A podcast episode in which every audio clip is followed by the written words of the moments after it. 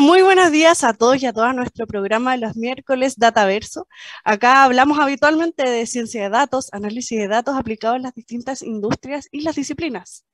Hoy hablaremos sobre la nueva era de los datos con Rafael Guzmán, quien es ejecutivo y consultor de tecnologías de la información transformacionales, con más de 34 años de experiencia, quien ha trabajado en empresas regionales y globales y actualmente es ejecutivo en la división de consultoría de Amazon Web Service en Chile. Muy buenos días, Rafael. Gracias por asistir a nuestro programa les queremos recordar a nuestros auditores que pueden escucharnos a través del Instagram, Twitter, Facebook, Divox Radio y a través de la Facultad de Ingeniería, Ingeniería UDD en Instagram, Twitter e Ingeniería UDD- en LinkedIn y TikTok. Muchas gracias a todos nuestros asistentes por participar. Hoy tenemos una gran conversación con Rafael. Los invitamos a una breve pausa y ya volvemos. Divoxradio.com Codiseñando el futuro.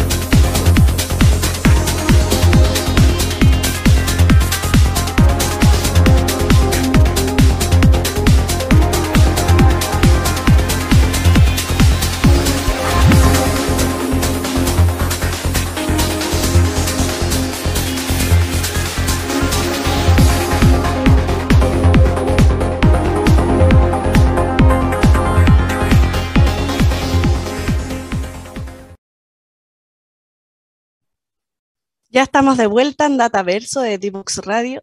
Estamos hablando con Rafael Guzmán. Bienvenido, Rafael.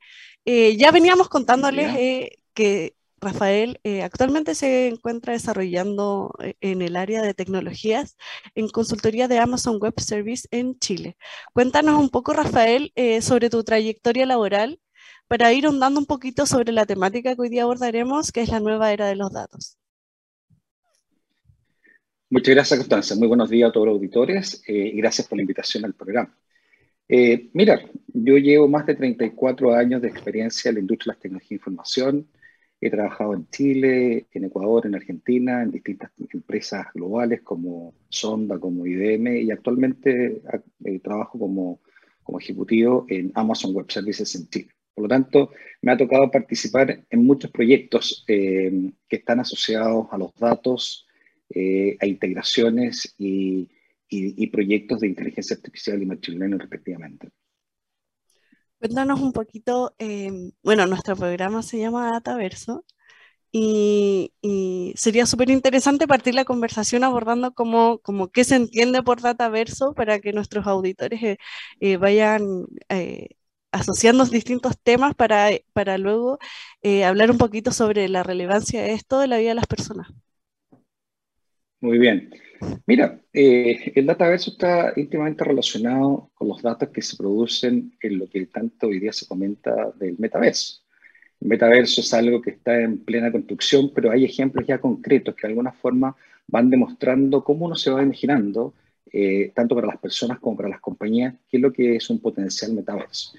Y hay ejemplos muy simples como Second Life, donde hay ambientes tridimensionales del jugador, donde el jugador puede controlar sus avatares y puedan socializar, aprender y hacer negocio.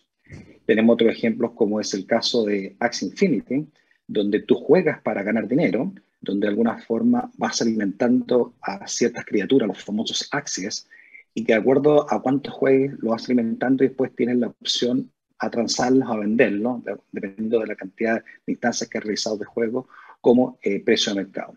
Y otro ejemplo concreto de el metaverso son los, otro sitio virtual que es el Decentraland, donde básicamente es un mundo digital que combina elementos sociales con las criptomonedas eh, y los bienes raíces, donde hay parcelas, que se llaman las LAN, y que se, son 16 metros cuadrados en este mundo eh, digital y que se transan a través de criptomonedas y en ese caso la criptomoneda es la mano. Por tanto, todo esto ha ido generando eh, una interacción eh, virtual y esa interacción va generando datos. Por lo tanto, surge el concepto del dataverso, que son los datos en el metaverso respectivamente. Una consulta, bueno, tú mencionabas un poco de las criptomonedas y, este cambio es un cambio muy radical en la perspectiva de la industria, en cómo las personas eh, pueden eh, hacer cierto tipo de inversiones, el riesgo.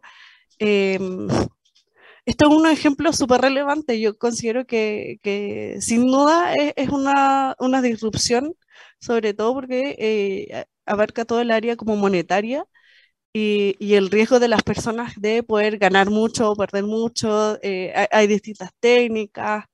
Eh, cuéntanos un poquito sobre eso, sobre el ejemplo que mencionaste. Mira, una de las cosas importantes en todos estos ambientes virtuales, digitales, tridimensionales, es el derecho a propiedad. De alguna forma, blockchain cumple un rol importante como tecnología para apoyar la trazabilidad respectivamente eh, y que de alguna forma en este mundo digital eh, debe existir también una gobernabilidad, una gobernabilidad para el mundo de las transacciones que se realizan de esto. Y es por esa razón de que hoy en día se habla también de los metaversos más centralizados o más descentralizados. Creo yo que eh, hay una oportunidad importante para pequeñas empresas para poder construir distintos metaversos. Y, y, en el futuro estos metaversos tienen que ir produciendo grados de integración versus un gran metaverso donde los grandes jugadores tecnológicos también quieren apoderarse de este concepto y de esta instancia, de esta instancia que hoy día la vemos muy, muy real eh, y que surge naturalmente y donde se ha plasmado naturalmente en todos los juegos que usan los, los chicos. Pero esto también ha tenido una trascendencia ya más empresarial, donde instancias con realidad virtual y realidad aumentada puedes ya tener ciertas aplicaciones en un, en un metaverso descentralizado, como es el caso de la industria de la minería, donde puedes hacer mantenimientos de máquinas, donde estas máquinas están conectadas a través de IoT con datos reales, pero alguien puede ser capaz de poder hacer una mantención en forma remota, independiente del lugar donde está el espacio tridimensional. Por lo tanto, eh, te, hago esta relación porque obviamente eh, en, este concepto lo relevante se cree que es, cómo esto se va a gobernar que de alguna forma surgen estas instancias que son ejemplos y, estos ejemplos han ido ayudando a que se tenga una gobernabilidad más clara para la interacción de las personas o de las organizaciones que quieran participar de estos mundos virtuales. A raíz de lo que tú comentas, eh, se habla mucho de la democratización de los datos. Eh, en este sentido, em, ¿por, qué se habla de, de este concepto? Mira, eh, es muy simple. Eh, lo que pasa es que normalmente en el mundo real, voy a hablar del mundo real existente hoy día, todas las compañías y todas las organizaciones tienen una capacidad de generar información, de generar datos, eh, pero trillones de datos por día. Y eso fundamentalmente por todo el grado de interacción que, que tienen las aplicaciones, que tienen las aplicaciones móviles, la relación entre los clientes con los proveedores. Pero lamentablemente todos estos datos se han ido almacenando en la historia en distintos lugares, en distintos siglos que se habla. Por lo tanto, el gran problema que se tiene hoy día es que no todos tienen acceso a esa información.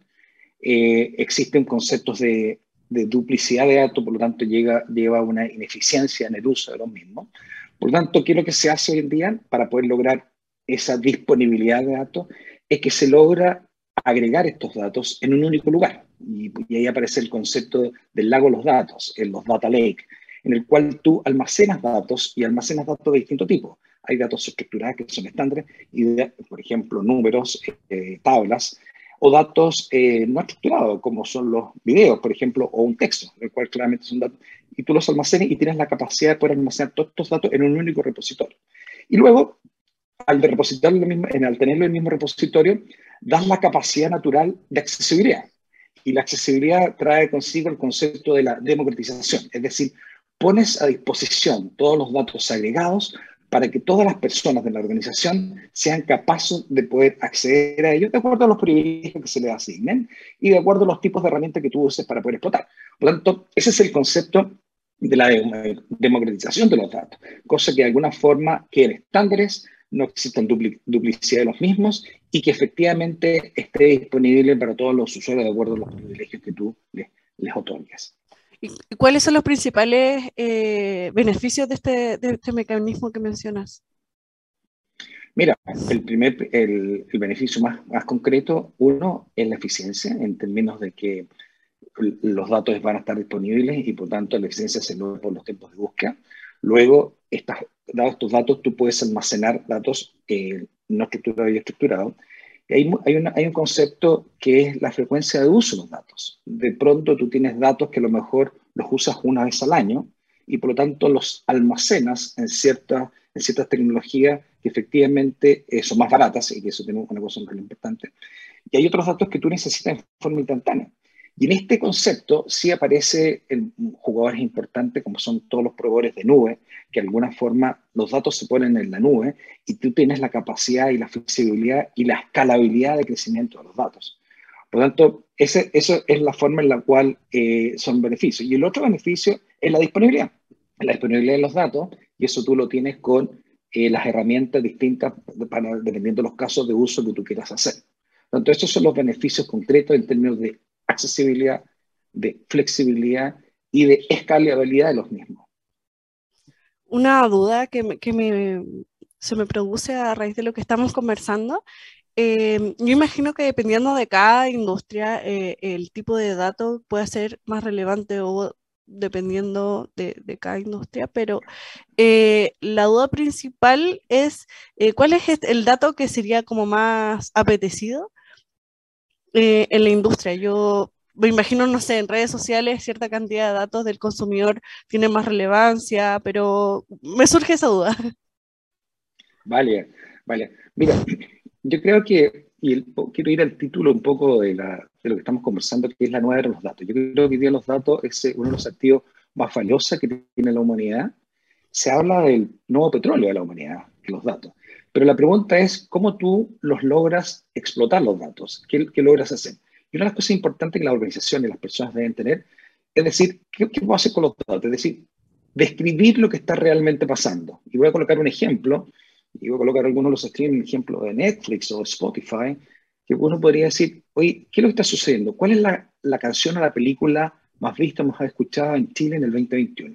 Esa es una primera instancia que uno trata de saber de los datos. Luego uno trata de descubrir, trata de identificar relaciones y patrones ocultos. Entonces uno se pregunta, oye, ¿existen grupos de usuarios que les gusta la misma película o, grupos de usuarios que les gusta la misma canción? Luego tú tienes la instancia de poder predecir, es decir, ¿qué es lo que probablemente va a ocurrir? ¿Qué tipo de música o qué tipo de película tú podrías recomendarle a un tipo de usuario, dependiendo de los datos que tenga? Y por último, está la etapa de poder aconsejar, es decir, ¿qué debo hacer con toda esta explotación de datos que hice? Y uno podría decir, oye, ¿cuál sería, ¿Cómo aumento mi número de suscriptores? Por ejemplo, puedo elaborar un plan familiar para ver Netflix, un plan familiar para ver Spotify. Por tanto, hoy día los datos tienen una relevancia importante en el sentido que eh, hay una aplicación, o sea, hay aplicaciones reales para la industria. Yo voy a colocar dos ejemplos muy concretos. Eh, la industria de los seguros, por ejemplo, hoy día las compañías de seguros son capaces de poder optimizar sus ventas de póliza, porque son capaces de poder vender las pólizas por kilómetros recorridos. Pero, ¿por qué? Porque ellos tienen la capacidad de poderles poner un chip al auto y son capaces de poder determinar cuál es el comportamiento del conductor con su vehículo, se acelera, se acelera, y cuántos kilómetros avanza. Y a lo mejor si es que avanza muchos kilómetros, más probable que tenga un, impacto accidente. Si anda poco, a lo mejor es menos. Por tanto, la póliza la puede discriminar por precio como consecuencia de ese tipo de datos. Creo que es un ejemplo muy concreto. Y la otra industria altamente demandada por datos son todas las industrias que atienden a clientes de consumo masivo, como la industria financiera y la industria retail, donde aparecen los conceptos de la personalización. Cómo yo soy capaz de poder elaborar una oferta para ti dependiendo por el canal que me estás visitando, ya sea un canal digital o un canal físico. Y puedo ser capaz de poder elaborar una campaña específicamente para ti en forma personalizada.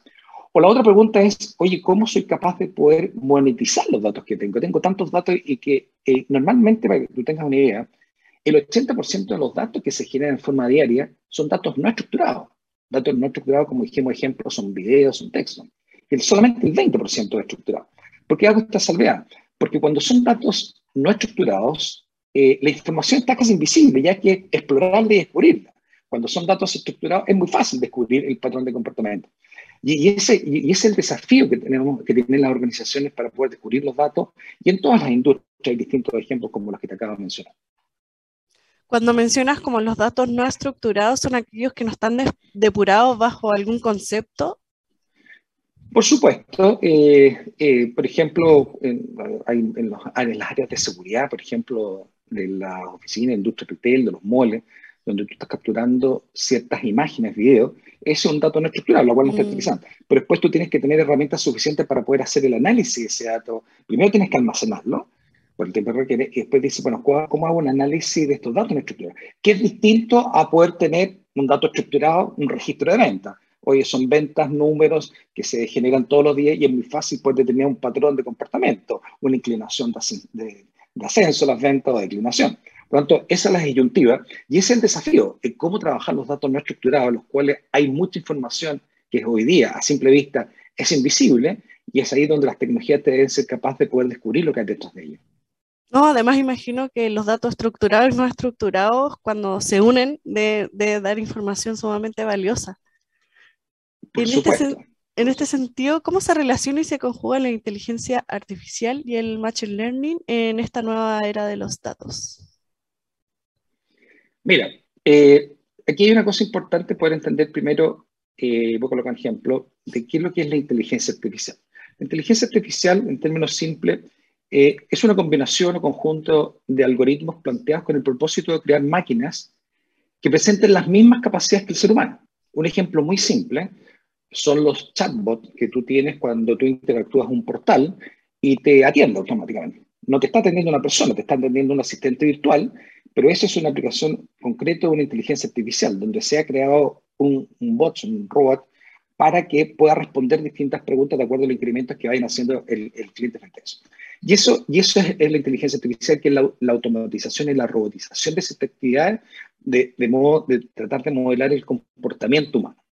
Y la inteligencia artificial, eh, y, el machine learning eh, es distinto porque el Machine Learning es una disciplina del campo, dentro del campo de la inteligencia artificial, pero que a través del algoritmo dota a los computadores para, de capacidades para poder identificar patrones en datos masivos y poder elaborar predicciones. Por lo tanto, el Machine Learning, como consecuencia de este robot que está actuando, él tiene que aprender. Y estas máquinas aprenden solas y de acuerdo al comportamiento que han tenido con sus distintos eh, usuarios, en ese caso, van generando otras instancias de respuesta para el futuro. Por lo tanto, ahí tú tienes una gran aplicabilidad. Y ejemplos muy simples de esto, eh, y que, que todos, muchos de nosotros nos, nos, sucede, por ejemplo, todo lo que es la detección de fraude, eh, las tarjetas de crédito. Eh, sin más lejos, a mí me pasó horas que estaba fuera en el extranjero y yo se me ocurrió hacer compras, de pagar las cuentas de casa a través de mi tarjeta de crédito y después de la tercera transacción que hice, me bloquearon la tarjeta. Pero me la bloquearon por un proceso de inteligencia que, que alguien detectó un, un comportamiento anómalo de una tarjeta de crédito que estaba fuera del país. Yo lamentablemente no la había determinado que iba a estar fuera del país en ese periodo, pero automáticamente actuó el robot y me detectó y me dijo, señor, usted hay ciertas transacciones que son anómalas, en las cuales hay un potencial fraude preventivo y me bloquean la tarjeta. Y es por eso que te coloco un ejemplo muy concreto.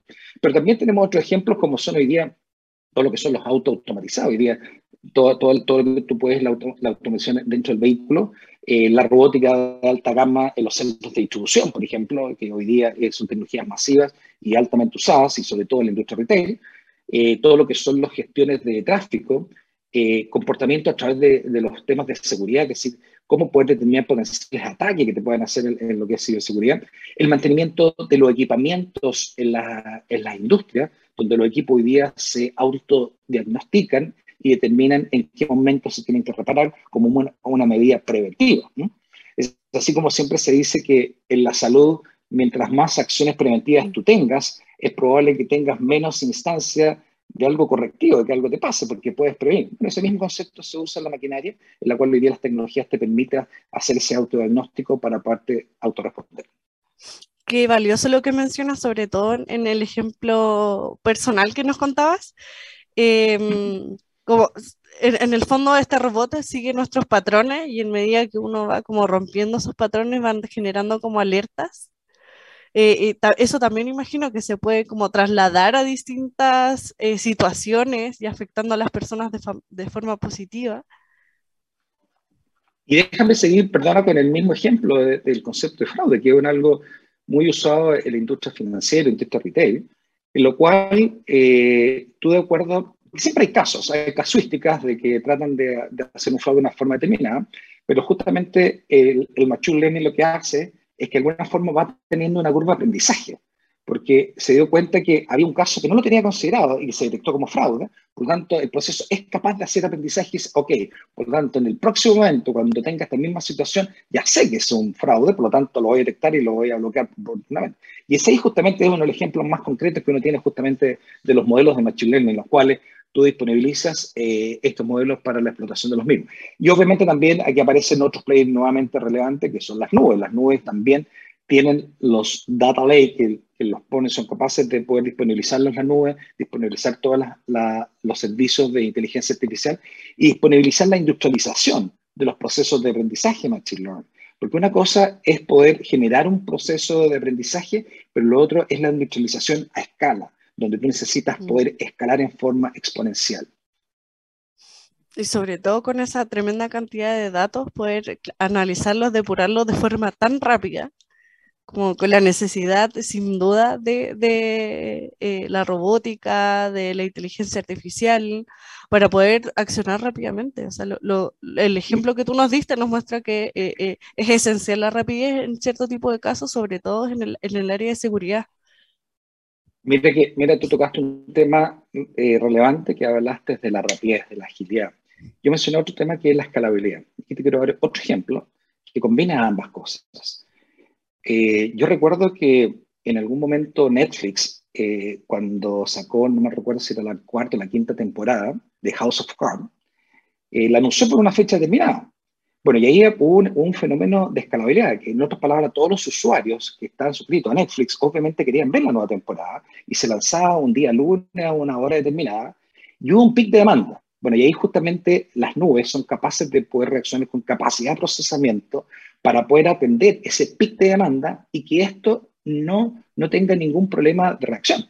Eh, es un ejemplo concreto en los cuales aparece el concepto de la rapidez, la agilidad y la escalabilidad.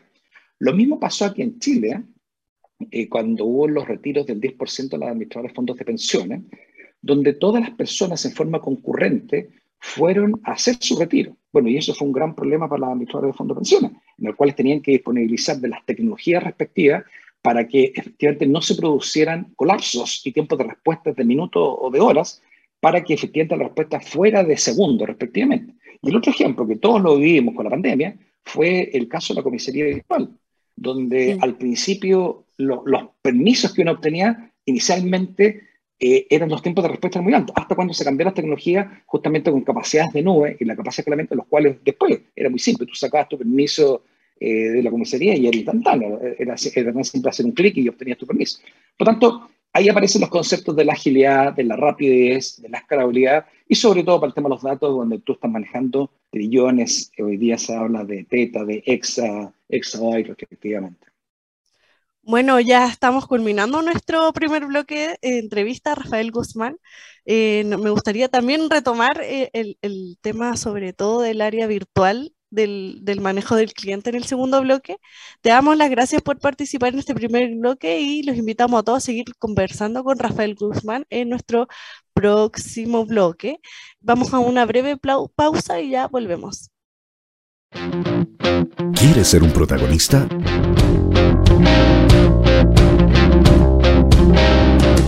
Escríbenos a invitados@divoxradio.com.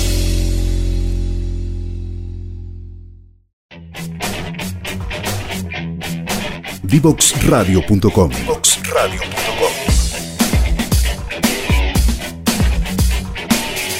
Conversaciones que simplifican lo complejo.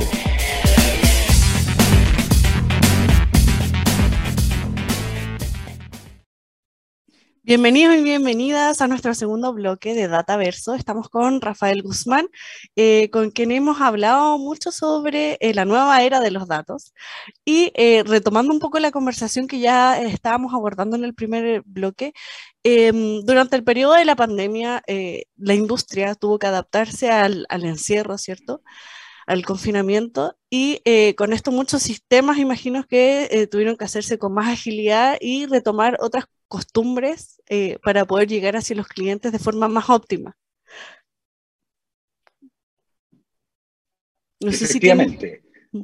Sí, por supuesto. Mira, yo creo que la pandemia fue un ha sido un proceso de enseñanza tremendo para el mundo, y no tan solo para Chile. Yo creo que Chile también reaccionó de buena forma. ¿Por qué razón? Porque de alguna forma eh, comenzaron a hacerse las cosas de una forma distinta. Eh, se habla que la pandemia, y se dice que fue el gran acelerador de la transformación digital de las compañías, donde muchas compañías las la encontró en una situación más precaria, otras las encontraron en muy buenas situaciones, en las cuales hubo elementos de procedimiento muy rápidos como consecuencia de, de, esta instancia del mundo digital de interacción, tanto con sus clientes como con su proveedor.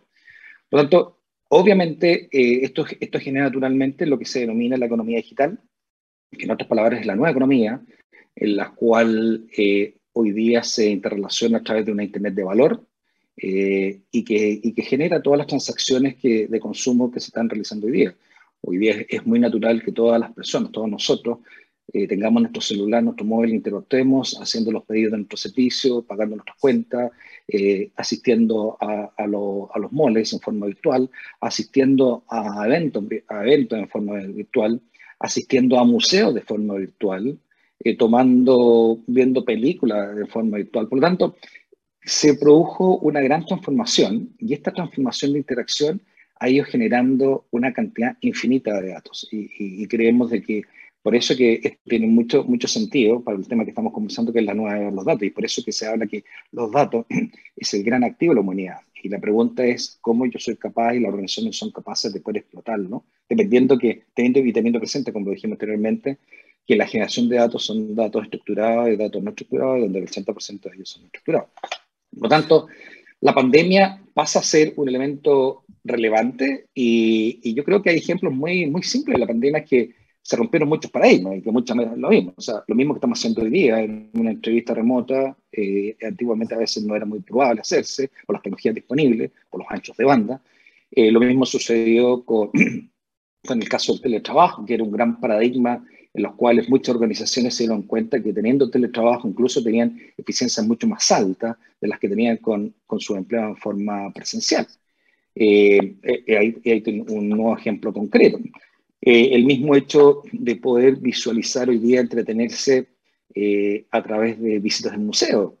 Eh, muchas veces a, los directores del, museo se les preguntaban quién eran sus grandes competidores. Fíjate que las respuestas que decían eran increíbles. Mira, mi gran competidor son los juegos de Candy Crush. ¿Por qué? Porque alguien en vez de venir a, divertirse en el museo de forma virtual, está jugando Candy Crush. Y ese es el competidor que tenía el museo en los distintos lugares de las, capitales de Europa, en Estados Unidos. Por tanto, esas cosas son paradigmas muy distintos que la misma forma comprar. O sea, esto, es cierto que tú compras y retiras en el supermercado, tú compras para que te lo mande a tu casa, dependiendo de cuál es tu mejor comportamiento. A lo mejor a ti te conviene, te lo van a dejar a tu casa porque trabajas durante todo el día y estás fuera de tu casa, por tanto tú dices, ¿sabes qué más? Yo prefiero comprar y hago el pick-up eh, directamente en el supermercado que me quede más cerca de mi domicilio. Por tanto, todos estos son ejemplos que de alguna forma han demostrado que la pandemia fue el gran acelerador de la transformación digital y la transformación digital generó intensamente esta economía digital que existe hoy día y es un hecho. Y es un hecho en el cual eh, también entidades eh, acá en Chile, como es el caso del ACTI, eh, donde de alguna forma están promoviendo muchas iniciativas con el gobierno para que efectivamente se siga reforzando y se siga empoderando la explosión de la economía digital. y, y esto no es tan solo una relación en un negocio de, que se llama B2C, que es Business to Consumer, donde la empresa atiende a los consumidores finales, sino que también las relaciones que se realizan entre las compañías negocio a negocio, que es lo que se denomina el B2B, el Business to Business. Por lo tanto, creo que eh, ha sido un gran acelerador, tenemos que aprovecharlo y nos ha dejado una enseñanza tremenda para la aceleración de las compañías en su transformación digital, que no lo tenían incluso ni consideraban sus planes estratégicos. Y hoy día hay dos grandes, o sea, si tú les preguntas a las organizaciones cuáles son los grandes temas que conversa la gente, sin duda uno el tema de los datos, otro el tema de seguridad, el otro el tema del metaverso, que lo, lo, lo, tienen que conversar, eh, y el otro es de la transformación digital. O sea, esos son temas que normalmente en las agendas de un gerente general o de un directorio están presentes. A propósito de lo que tú mencionabas sobre eh, este cambio de la economía, tanto las em, compañías han tenido que adaptarse justamente y a, la aceleración que mencionamos a través de, la pandemia, pero también ha habido un cambio cultural de los consumidores.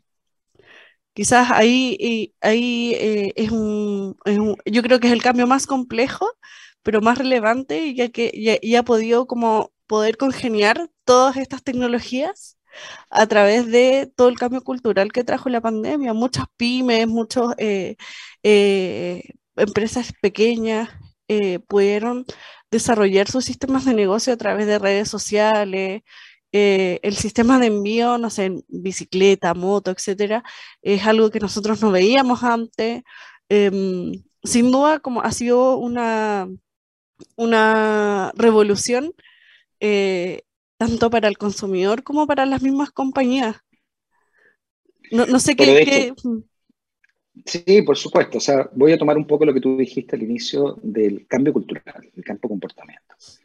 Y ahí tenemos ejemplos bien concretos que hubo y existe un cambio comportamiento natural. Eh, ejemplos como antes era impensable poder tomar una consulta al doctor en forma remota. Y uno decía, no, lo que pasa es que quiero estar con el doctor de forma presencial. Y te diste cuenta que efectivamente hoy en día es lo más natural, lo más práctico y lo más eficiente poder tener una consulta con el doctor en forma remota, tal como lo estamos haciendo en este momento nosotros. Entonces, hay un cambio de cultura, un cambio de comportamiento de los individuos para poder.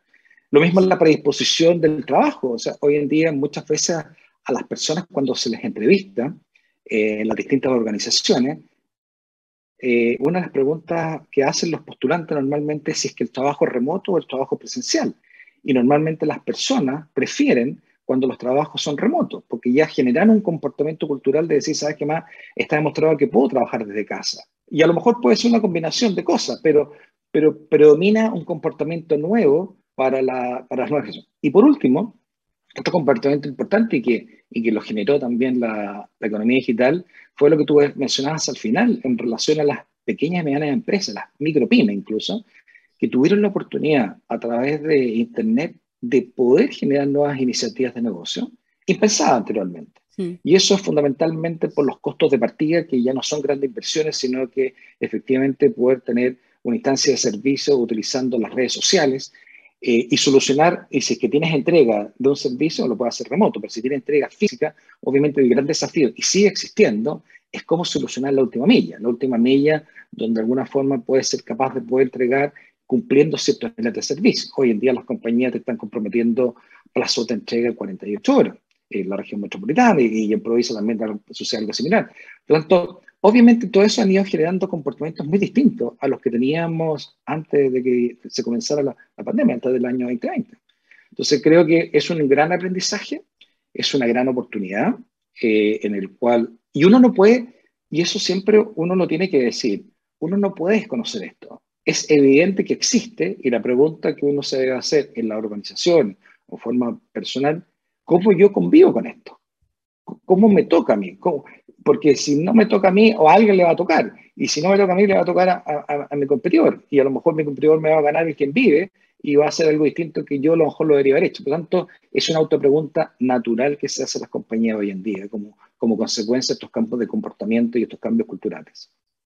No, imagino también que tiene mucho que ver con los negocios ágiles, la, la, la idea de estar constantemente pensando en nuevas soluciones eh, ni, siquiera conflictos o necesidades que sean tan evidentes en el momento.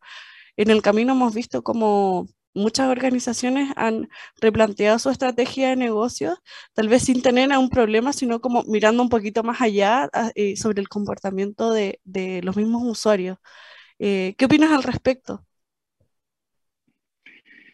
Mira, yo creo que el, comportamiento de las personas eh, eh, es, es, inminente y, yo creo que de alguna forma las organizaciones tienen que, tienen que apoyar tu comportamiento y se tienen que dar cuenta y tú tienes que de alguna forma determinar cuál es tu oportunidad, cuál es tu oportunidad frente a este nuevo comportamiento. Y a lo mejor no, no existe una oportunidad concreta de cortísimo plazo y a lo mejor va a existir una oportunidad de mediano plazo, pero sí uno tiene que hacer el concepto de, como dicen, de visualizar las tendencias tecnológicas que existen. Y uno tiene que estar atento a ese tipo de cosas. Y siempre mirar hacia el lado. Y siempre mirar qué es lo que está sucediendo. ¿Qué es lo que está sucediendo en otras industrias que se parecen a mí? Por ejemplo, la industria financiera y la industria del retail se miran mucho lo que hacen, porque a veces lo que hace la industria bancaria lo hace después la industria de retail y viceversa. O, la, por ejemplo, otras industrias que se parecen bastante, que son las industrias de la minería y la industria forestal, donde tienen procesos productivos muy pesados y donde ciertas tecnologías o ciertos comportamientos nuevos que aplica en una industria puede volver a aplicar en la otra industria. Por lo tanto, uno tiene que estar atento a la vigilancia tecnológica, porque tarde o temprano te va a llegar y va a impactar el comportamiento de las personas. Otra pregunta que nace a raíz de, lo que estábamos comentando, eh, las empresas también eh, generan datos de eh, los consumidores, pero al realizarse las compras online, por ejemplo, se adquieren aún más datos y más específicos del comportamiento del consumidor. ¿Cómo se trabaja esto en la industria? Bueno, mira, eh, todas las empresas que tienden a consumidores final, la industria financiera, la industria de seguros, la industria de la AFP, la industria bancaria, la industria de los fondos de inversión, de fondos mutuos, obviamente que están atentos y quieren de alguna forma poder entender de la mejor forma posible a sus clientes. ¿Y por qué razón? Yo diría, por, uno puede hablar de una, una razón eh, ofensiva y otra eh, Em, proactiva, eh, defensiva, perdón. Defensiva en que, por ejemplo, obviamente si yo tengo clientes que son malos pagadores, obviamente no me interesa tenerlos o tengo que tomar ciertas precauciones naturales para que mis clientes me paguen oportunamente como organización. Esa sería una instancia defensiva de que yo mientras mejor entendimiento tenga el individuo, puedo a lo mejor tomar, eh, tomar instancias. Y sobre todo cuando estás otorgando capacidad crediticia, ya sea a través de tarjeta de crédito o financiamiento, obviamente es relevante. Y ahí aparece otro tema, que son cómo tú accedes a información disponible en la industria para poder tomar eh, y hacer un, scoring de crédito y determinar, ¿sabes qué más? Si le otorgo o no le tengo, le otorgo o no le otorgo el financiamiento a esta persona. Ese es como la primera instancia. Pero lo segundo es que yo, mientras más y mejor entendimiento yo tenga de, de mi cliente, obviamente va a ser capaz de poder satisfacer con una oferta mucho más personalizada para el cliente. Y aquí viene otra problemática. No te olvides que en esta industria que estamos hablando aparece el concepto de la dualidad de canales o el concepto de la omnicanalidad, que en otras palabras los clientes comienzan a tener una interacción con las compañías por distintos tipos de canales, tanto canales digitales como canales eh, físicos. Entonces eso les pasa a la industria del retail, en el cual obviamente van a su portal, de, su portal de compra, eh, o, van a, un tótem que está en una sucursal, en el cual tiene interacción, o van presencialmente a la sucursal. Pero el, objetivo es que lo que quiere la organización es que quiere asegurarse que la experiencia de sus clientes, a través de todos sus canales, de todo el concepto de sea la misma. Y que ojalá que tengan una experiencia memorable en la interacción que tuvieron con, con, con la organización. Por tanto, ¿Cómo logras eso? Justamente con todos estos datos de comportamiento de consumo, en el cual yo sé que mi cliente consumió, vamos a hacerlo simple, en la industria, hoy puras tallas L, bueno, es obvio que mi oferta para él va a ser una talla L, no va a ser una talla, una talla M. Por tanto, e, e, esa instancia, esos datos que tú vas capturando, y mientras más interacción tengas, tú tienes que ser capaz de poder, de poder capturar esos datos que te permita poder hacer tu cosas. Un ejemplo muy básico que a todos nos debe suceder como suscriptores, por ejemplo, yo soy usuario de películas en Netflix y que naturalmente me llegan correos donde me están diciendo, mira Rafael, eh, dado tu comportamiento, como a ti te gustan las películas de este estilo, te, te pongo en la parrilla de estas dos nuevas películas que seguro te van a gustar. Y te van a gustar, ¿por qué? Porque eran películas, no sé, por decir algo, películas de acción, eh, o, que eran películas de un cierto director, que yo sigo un director, o que sigo un cierto actor. Por lo tanto, a mí me hace una sugerencia natural, como consecuencia de los datos que han visto de mi comportamiento, de alguna una oferta más personalizada, cosa que mi probabilidad de éxito de consumo o de venta se acerca al 100%, versus eh, que me pongan una disponibilidad de películas que a lo mejor a mí jamás me, me han gustado, no sé, a mí no me gustan las películas de guerra, entonces, y no las voy a ver. Cambio se involucran a lo mejor películas de, de espionaje son las que me gustan por la intriga eh, o por conflictos religiosos en el mundo, que son interesantes de exploración, o los aspectos documentales, que a lo mejor a mí me gustan muchos documentales, por lo tanto se me hace en forma proactiva como consecuencia de los datos que han explotado de mí, eh, estas proposiciones, y que son proposiciones muy objetivas, muy focalizadas y muy personalizadas. E incluso son capaces de poder hacer campañas proactivas para poder generar nueva demanda respectiva. Mira, de lo que comentaste, recojo eh, la frase genera la misma experiencia tanto en el área virtual como en el área física. Yo imagino que es un desafío sumamente grande porque el, ser humano como por naturaleza necesita que la experiencia sea como lo más real posible y la competencia de eso supongo que debe ser como con grandes expectativas. Eh, ¿Cuáles son los principales eh, desafíos al respecto, como de competir con la realidad en el fondo? Mira, yo creo que uno tiene que entender, primer desafío, y que ya lo conversamos acá, que el comportamiento de las personas ha cambiado. Y uno tiene que ser capaz de poder dar cuenta. Lo importante también es saber a qué es lo que han cambiado. Entonces uno puede ser naturalmente, hoy sabes que más día mis clientes están consumiendo todo esto a través de forma electrónica y ya no van a la tienda. Y ese, ya, ese es un desafío que tú te, debes ser capaz de explorarlo, e identificarlo y darte cuenta que es así. Porque si es así, en base a eso, tú tomas tu estrategia respectiva de cómo vas a enfrentar el, desafío respectivo. Todas las compañías tienen distintos desafíos, pero lo más importante eh, es cómo yo descubro datos, información que está en datos invisibles, los datos no estructurados, cómo soy capaz de poder descubrir esos patrones y poder tomar decisiones respectivamente. Yo creo que ese, es el, gran desafío para las organizaciones en general, eh, y, esto, y esto también tiene, no, no, tan solo en las industrias comerciales que hemos mencionado, sino que también eh, dentro de las mismas organizaciones, con los, los empleados de, de, sus colaboradores de la organización, mm. uno también tiene que asegurarse de cuáles son los comportamientos y desafíos que tienen tus colaboradores, porque en base a eso tienes que asegurarte de poder disponibilizar todas las herramientas, procesos que de alguna forma te aseguren la permanencia de las personas en tu organización por, tiempo y hacia adelante, pensando siempre que tú estás haciendo una inversión en el capital humano que estás eh, desarrollando, pero sí también tienes que ser cuidadoso en asegurarte que efectivamente generes ese, ese ecosistema para que tus colaboradores efectivamente estén felices y estén gratos trabajando, desarrollándose en sus carreras profesionales, desarrollándose en los roadmaps respectivamente que ellos tengan de, de carrera, pero, eh, y obviamente también tienes datos que tú tienes capaz, ser capaces de poder entender de acuerdo a lo que está sucediendo en el mercado. El mercado hoy día están pasando cosas, por lo tanto, hoy día las personas en general, hay, hay dos ejemplos muy, muy concretos que hay que tenerlos muy presentes y que tiene que ver con, con el concepto de la experiencia a través de los distintos canales. Cuando alguien interactúa con una aplicación móvil y, y la verdad que a lo mejor no le mostró la forma de cómo cómo pagar o la forma de cómo confirmar su compra, esa persona normalmente lo que hace es que desecha la aplicación y se cambia.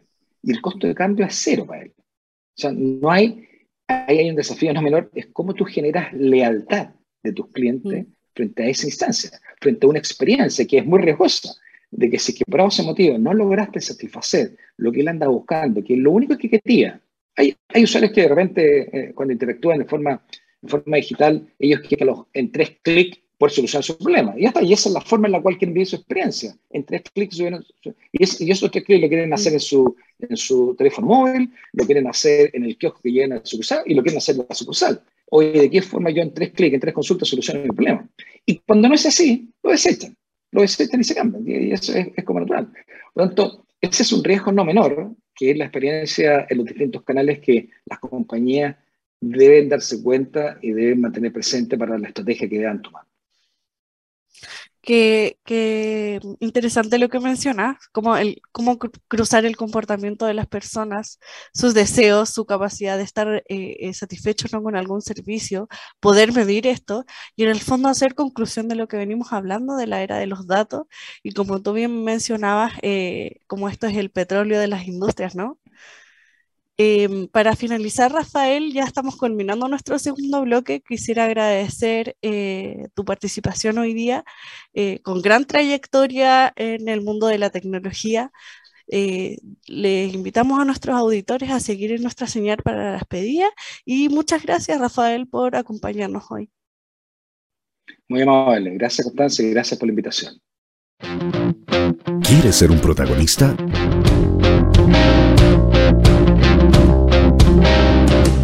Escríbenos a invitados@divoxradio.com.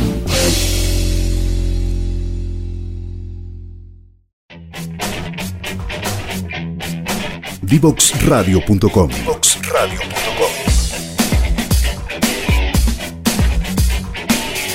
Conversaciones que simplifican lo complejo.